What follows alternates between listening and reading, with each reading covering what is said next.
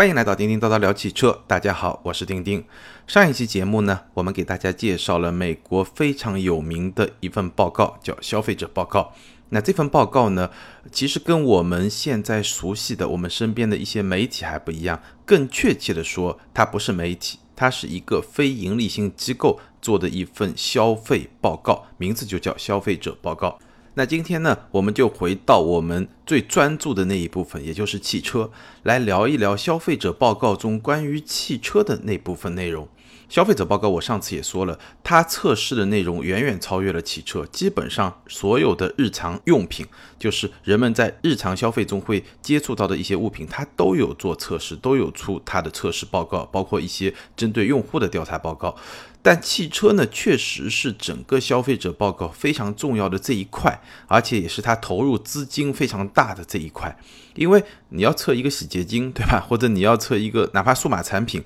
其实成本没那么高。但是你要测试汽车，这个成本是非常非常高的。所以汽车这个板块在消费者报告中是占有了非常重要的一个地位。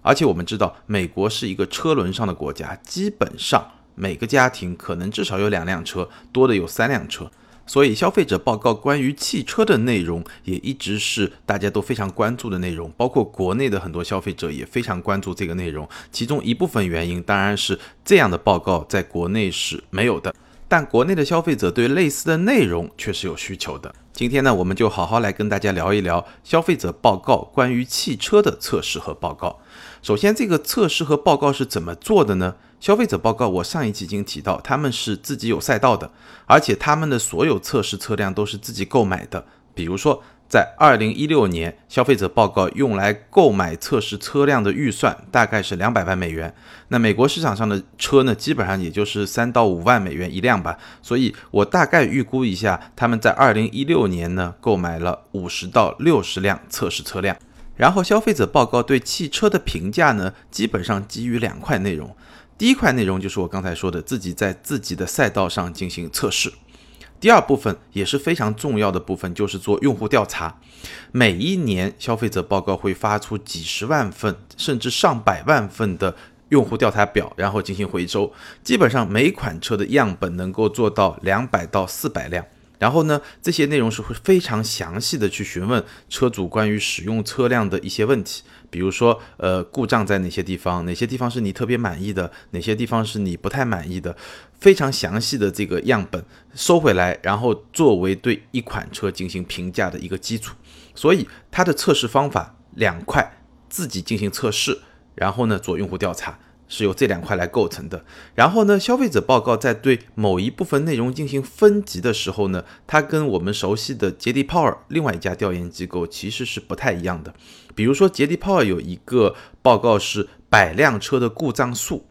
什么意思呢？就他调查一百辆车平均出现的故障，那一般来说，比如说一百辆车比较好的，像丰田雷克萨斯，可能故障数只有几十、三十四十，那就属于非常好的成绩。那成绩比较差的，可能到一百以上，甚至一百五十以上，甚至接近两百，那就是比较糟糕的成绩了。但是呢，消费者报告它的做法可能跟杰迪炮又不一样。也就是说，不同的故障在消费者报告的这么一个评价体系里面，它的权重是不一样的。打个比方啊，呃，可能在杰迪帕尔那儿一个故障，比如说我的车窗这个自动升降坏了，那就是一个故障。但是在消费者报告里面，它会去区分我是发动机坏了、变速箱坏了，还是说呃这个自动车窗这个功能坏了，或者说是我中控娱乐系统的某一个功能坏了。在杰迪帕尔那里。它统计的是故障的数量，也就是说，大故障、小故障都是一个故障。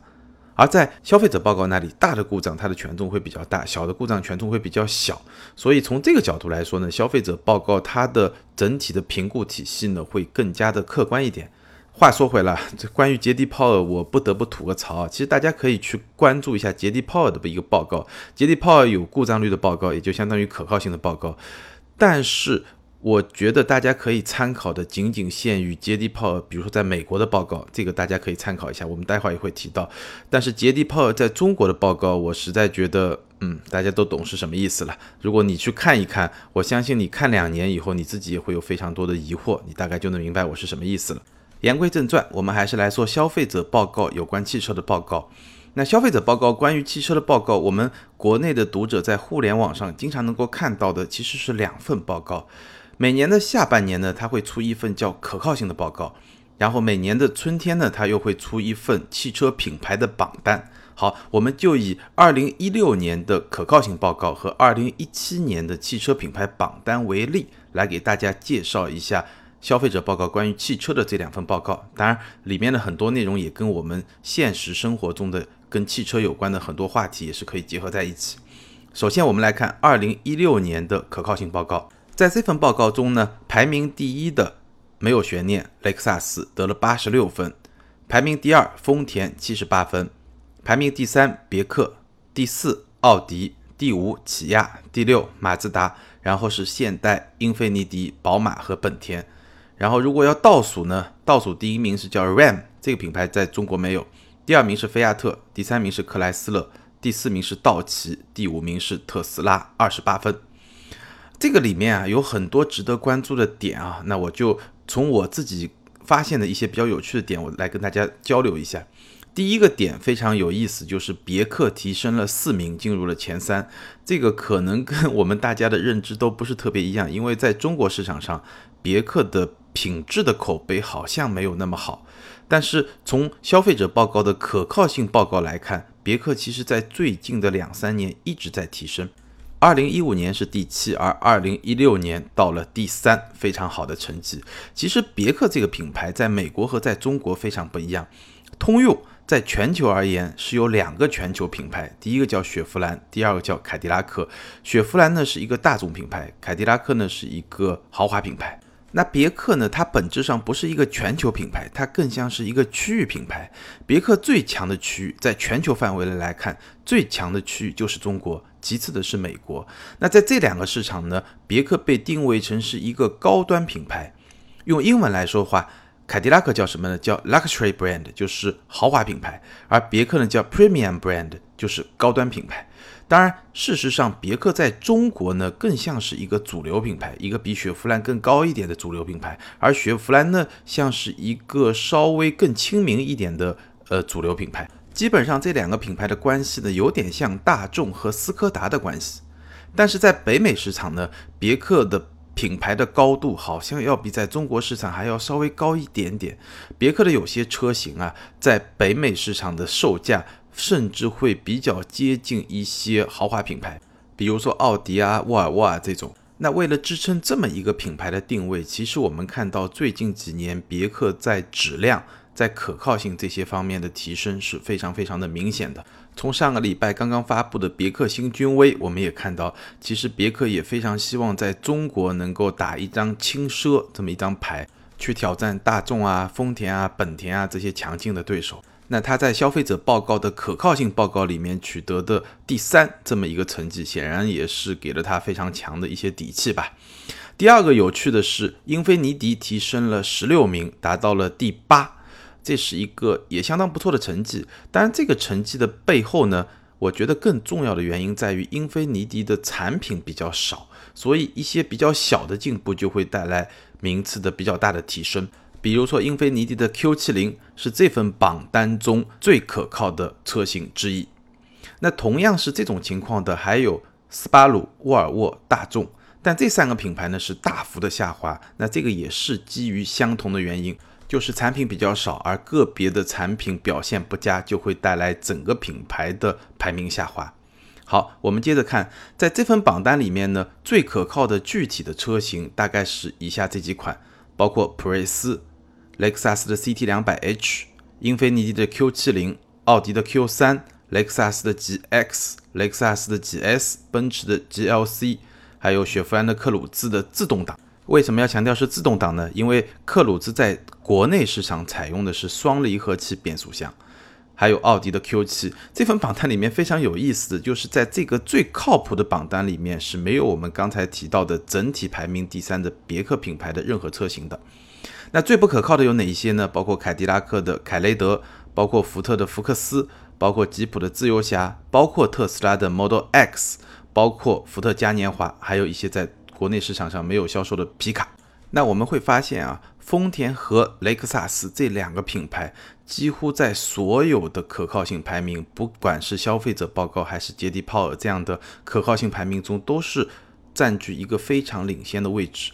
那你可能会想，丰田为什么可靠？当然，可能有很多的原因可以来解释这么一种现象，但我觉得最重要的，或者说最根本的一个原因，可能在于丰田建立的是一个财团式的商业帝国，这也是很多日本企业的这么一种构建方式。所以你会发现，丰田的整个体系，它的整个供应商很多都是嫡系的，都是体系内的。然后呢，丰田的生产方式呢是精细化的生产，这个精细化生产真的是非常非常有影响力，而且在全球范围内都非常有名。我记得差不多有近十年前或者十几年前，我去英国参观宾利的工厂。然后那个上面整体的一个精细化的生产方式，同样是引入了丰田的这么一套体系，所以丰田的这种精细化的生产方式在汽车圈里面，在整个产业里面都是非常有名的。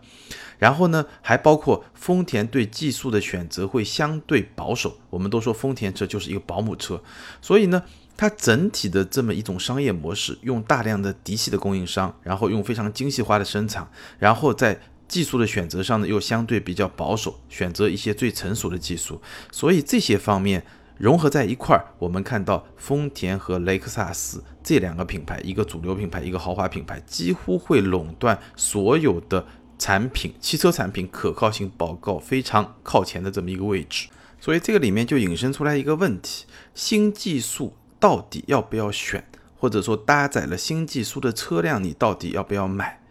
那从消费者报告的立场来说呢，他给出的建议呢，至少等一到两年再选。也就是说，新技术在它刚诞生的半年、一年、两年这个时间范围内出故障的概率是比较高的。那如果从消费者的角度来说，你最好不要去选择太新的技术，这个是消费者报告的态度。那这个态度到底怎么来看呢？我们后面再说。比如说，消费者报告在二零一六年的可靠性报告中就把本田的思域，哎呦，这个在中国可是一辆神车啊，纳入了不被推荐的这么一个列表。但所谓的不被推荐，既不是好，也不是不好，而是说不被推荐。其实它的评价有点像是一个中等吧，就是最好的就是推荐车型，呃，最差的可能就是不靠谱的车型，最不可靠的车型，对吧？我们刚才也说过了。那中间呢，就是不被推荐，就是它也不是特别坏，但至少它不好。那他提出了思域的几个问题，第一个呢是座椅的舒适性不佳，第二呢是过于低矮的车身。第三呢是车载系统不好用，最后一个呢是 1.5T 地球梦发动机可靠性不是特别好。你也许会发现这些问题啊，好像跟咱们国内在论坛里面看到的有关思域的一些问题还是非常的匹配的，就还是非常的接近。可见中国和美国这款车大家发现的问题是比较接近的。但是呢，话说回来，消费者报告也并不认为可靠性就是一切。比如说，消费者报告对雷克萨斯的评价，雷克萨斯的可靠性当然是排名第一。但是呢，消费者报告认为雷克萨斯的 ES 不够豪华，NX 两百 T 呢，操控、制动都不如宝马和奥迪，而且静谧性、驾驶感受和内饰都无法达到雷克萨斯应有的标准。也就是说，消费者报告虽然它在这份报告里面是一个可靠性的报告，但即使在这篇报告里面，它也指出雷克萨斯。非常重视自己的可靠性，一直让自己在品质可靠性方面是在一个非常领先的位置上。但是他批评了雷克萨斯两款车，一款是 ES，一款是 NX，说这两款车其实没有达到雷克萨斯的车辆应该达到的豪华品质，包括在驾乘方面的一些要求。那其实消费者报告的这些评价，想要传递的一种价值观就是。可靠性是衡量一辆汽车的一个重要标准，但并不是一个唯一的标准。那关于消费者报告的价值观，我在我们这期节目的最后会单独拿出来说。那现在先做一个铺垫。那关于可靠性呢？其实我自己有一个感觉啊，因为有很多网友在后台也会问，这个车是不是可靠性真的很不好？这个车是不是很容易出毛病？那我觉得，是不是容易出毛病，包括说可靠性，本质上是一个概率问题。什么意思呢？打个比方啊，一辆车如果它的可靠性很好，它出毛病的概率非常低，那我假设它的概率是百分之一，或者说百分之零点五，雷克萨斯出毛病的概率是百分之零点五，非常非常低。那另外一辆车，它出毛病的概率可能是雷克萨斯的，比如说四倍或者五倍，也就是百分之二或者百分之二点五。那如果说两辆车这么来比较，一辆车出毛病的概率只有百分之零点五，另外一辆车有百分之二点五，五倍啊！从质量可靠性的排名，可能一个就第一，一个就是倒数第一，对吧？当然我这只是打个比方啊。但是你反过来想一想，一辆百分之二点五的概率会出毛病的车，它还有百分之九十七点五的概率是不会出毛病的，对不对？所以你出毛病仍然是一个小概率的事件。所以很多朋友可能你会更在乎一辆车的可靠性，或者说你在选择的时候把这个作为一个非常重要的一个指标，这个没有问题。但是呢，回到现实生活中，你买一辆有百分之一的概率出毛病的车和一辆百分之二的概率出毛病的车，最后到底有没有出毛病？对于你这么一个个案来说，对于你这么一个个例来说，真的非常不好说。这个大家如果对统计学、对概率有一点概念的话，应该非常明白我在说什么。就是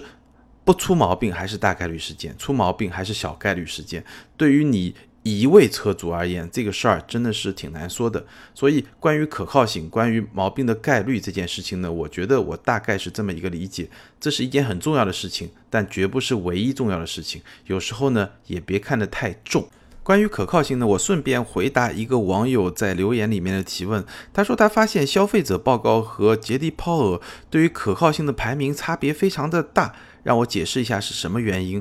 看到这个留言以后呢，我专门去。研究了一下2016年杰迪 Power 的美国的可靠性排名，我发现第一名是雷克萨斯，第二名是保时捷，第三名是别克，然后第十一名是奥迪，第十二名是奔驰，第十四名是宝马。这个成绩啊，整体而言跟我刚才介绍的消费者报告的排名，我没有看出有什么明显的区别，我觉得基本上就是大同小异。当然，我在开头的时候也介绍了杰迪鲍尔他的这个统计方法和消费者报告有所不同，但整体上来说，这两个排名差别真的不是很大，所以我怀疑，呃，这位朋友看到的是不是杰迪鲍尔中国的排名？我刚才说过了，这个排名你就别当真了，好吧？好，接下来我们再来讲一讲消费者报告关于汽车榜单的另一份重要的榜单，是在每年春夏。大概这个时候发布的汽车品牌榜单，那这个既然是品牌榜单，它的标准就不仅仅是可靠性，而是有多个维度。从它公布的这个维度来说呢，基本上包括三大维度：入市、预测的可靠性和顾客的满意度。所谓路试，当然就是我们刚才说的了，他自己有赛道，然后自己做测试，然后看看哪个车的表现好，哪个车的表现不好。而且消费者报告是雇佣了非常多的专业测手来做这些测试的。所谓预测可靠性呢，跟刚刚的可靠性不一样。刚刚的可靠性呢，更多是通过用户调查来得到的，而预测的可靠性呢，是根据消费者报告这么多年的一些数据，包括他之前发布过的一些报告，对一款相对来说比较新的车，对它的可靠性做出一些预测。那这个是第二部分，第三部分呢，就顾客满意度，这个是对用户进行调查的。当然了，我分析过它的数据，我觉得也不仅仅是这三方面，可能还是有一些别的方面，比如说安全性，可能也会作为一个参考。但是消费者报告在公布的时候呢，只会公布这三方面的成绩以及一个总成绩。为什么我觉得会有别的不同的成绩在里面呢？我给大家举个例子啊，比如说奔驰在它的榜单里面，路试是八十分。预测的可靠性是一般，顾客满意度是良好。那这三个成绩综合成绩是多少呢？是六十六分。本田路试的成绩是七十七分，七十七分，奔驰八十分，本田要低三分哦。然后预测的可靠性是一般，跟奔驰是一样的。顾客的满意度是良好，跟奔驰也是一样的。但它的总分是七十二分，比奔驰的六十六分要多出六分。也就是说，三项。两项是一样的，有一项呢，本田比奔驰少了三分，但是总分呢，本田比奔驰高了六分。所以从这个两个最简单的一个数学公式嘛，你要列出来，你可以看一看，比一比，你就会发现。消费者报告的这个汽车品牌榜单，并不仅仅是由这三项来决定的，或者说这三项的权重不是等同的，或者说在同样的一般和良好之下，还有不同的具体的分数。那消费者报告始终没有公布它这个榜单到底各部分的权重，或者说有没有别的因素在里面，没有公布，可能这个他会觉得也许是他的一个商业机密，对吧？他的一个评定的方式，这个我们也不好猜。但总的来说呢，我们大概的根据他给出的一些分数，以及他在三个单项的一些评价，能够看出一辆车的表现大概是怎么样的。二零一七年汽车品牌榜单 Top Ten，排名第一的是奥迪，第二是保时捷，第三是宝马，然后是雷克萨斯、斯巴鲁、起亚、马自达、特斯拉、本田、别克。排名第十一是丰田，然后是现代、讴歌、沃尔沃、林肯、英菲尼迪、雪佛兰、凯迪拉克、克莱斯勒、奔驰。我们跟刚才的可靠性榜单稍微比一比，会发现一些非常有意思的现象。比如说，刚刚排名第一，或者说常年在可靠性榜单上排名第一的雷克萨斯，在品牌榜单上是排名第四。奥迪居然排到第一，这个真的是。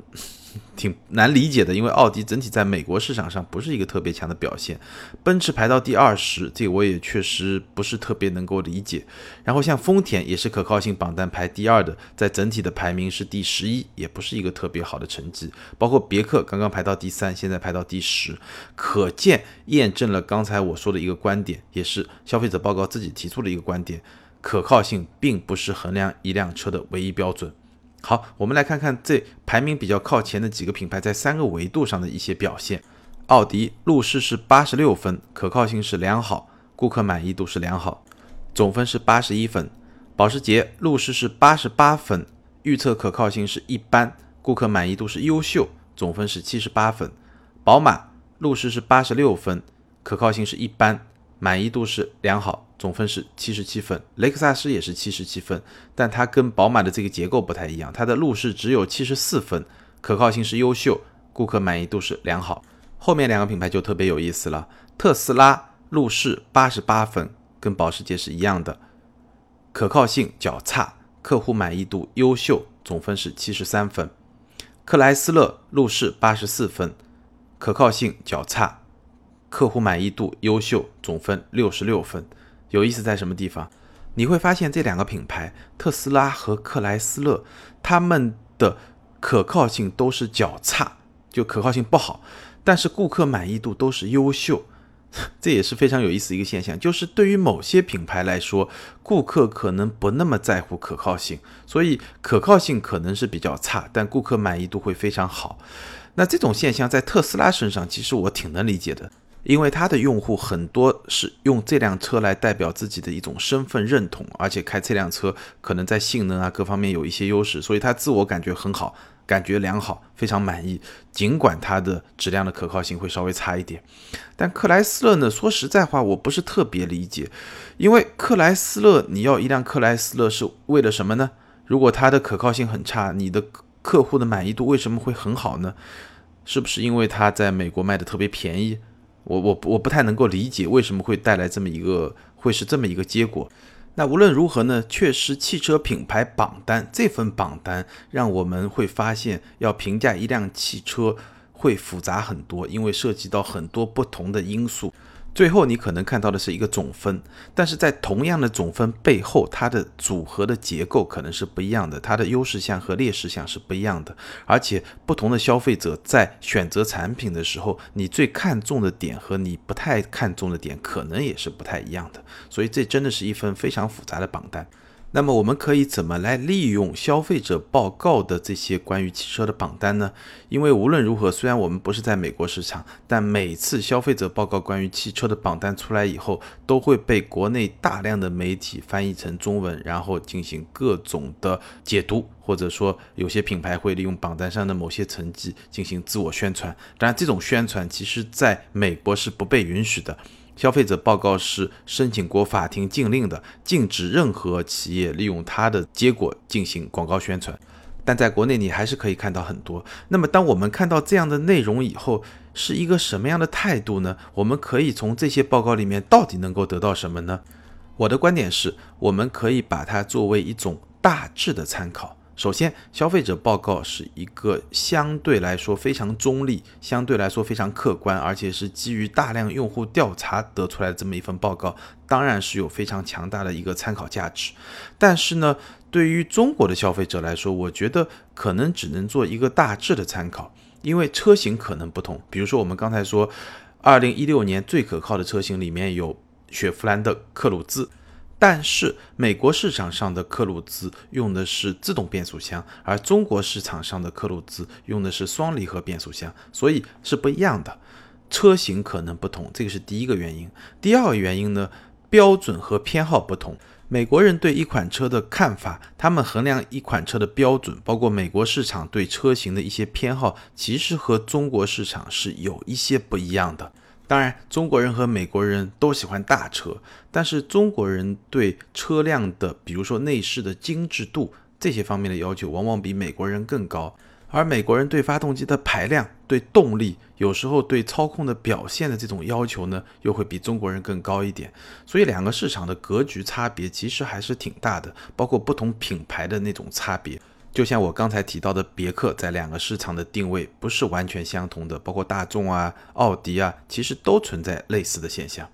那最大的风险，我们在读消费者报告的过程中遇到的最大的风险就是断章取义。这件事情呢，确实很难，因为我们看到的消费者报告几乎很少是一个完整的报告，你都是通过国内媒体的转述。那这个转述的过程就非常有可能断章取义，也就是说，他只告诉你的部分的事实，那这可能是有意的，也有可能是无意的，而没有告诉你一个完整的事实。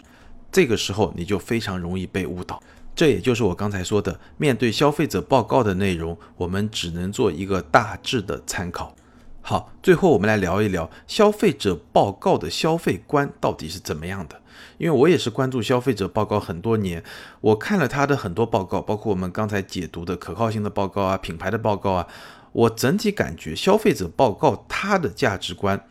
中立、理性，然后会略偏保守。虽然我们刚才也说了，消费者报告也认为可靠性不是评价一辆车的唯一的标准。但是整体而言，我还是会觉得消费者报告会略微偏于保守。在它的整个体系里面，可靠度和成熟度是非常重要的指标，或者说是优先级非常高的指标，也是代表它推荐车辆的一个非常重要的指标。所以给我的感觉，消费者报告整体的消费观是略偏保守的，或者你可以认为，消费者报告是站在。大部分消费者的立场上来做出这些评测和评价的，它既不代表传统的汽车爱好者，就所谓车迷的立场，也不代表新科技的追逐者，比如说一些极客那样的立场。有了这么一个认识和理解以后，我相信你下一回再读到有关消费者报告的一些内容的时候呢，你应该能够心里有个谱，知道这些内容对我而言它处于一个什么样的参考价值。我是一个车迷，一个狂热的汽车爱好者，还是一个新技术的追随者，还是我就是一个想实实在在买一辆买菜车的消费者？好，关于消费者报告呢，我们通过两期节目呢，大概就给大家介绍到这里。我相信介绍的也是比较深入了，也把我对消费者报告的所有的了解认知基本上都说清楚了。大家如果有什么想法呢，可以在下方评论留言。当然，转发和点赞是对我更大的支持。如果有任何跟汽车有关的话题想要跟我交流呢，欢迎关注我的个人微信订阅号“钉钉说车”。在那里呢，还有资深车迷的微信群，大家可以随时交流跟车有关的话题。好，今天就聊到这儿，拜拜。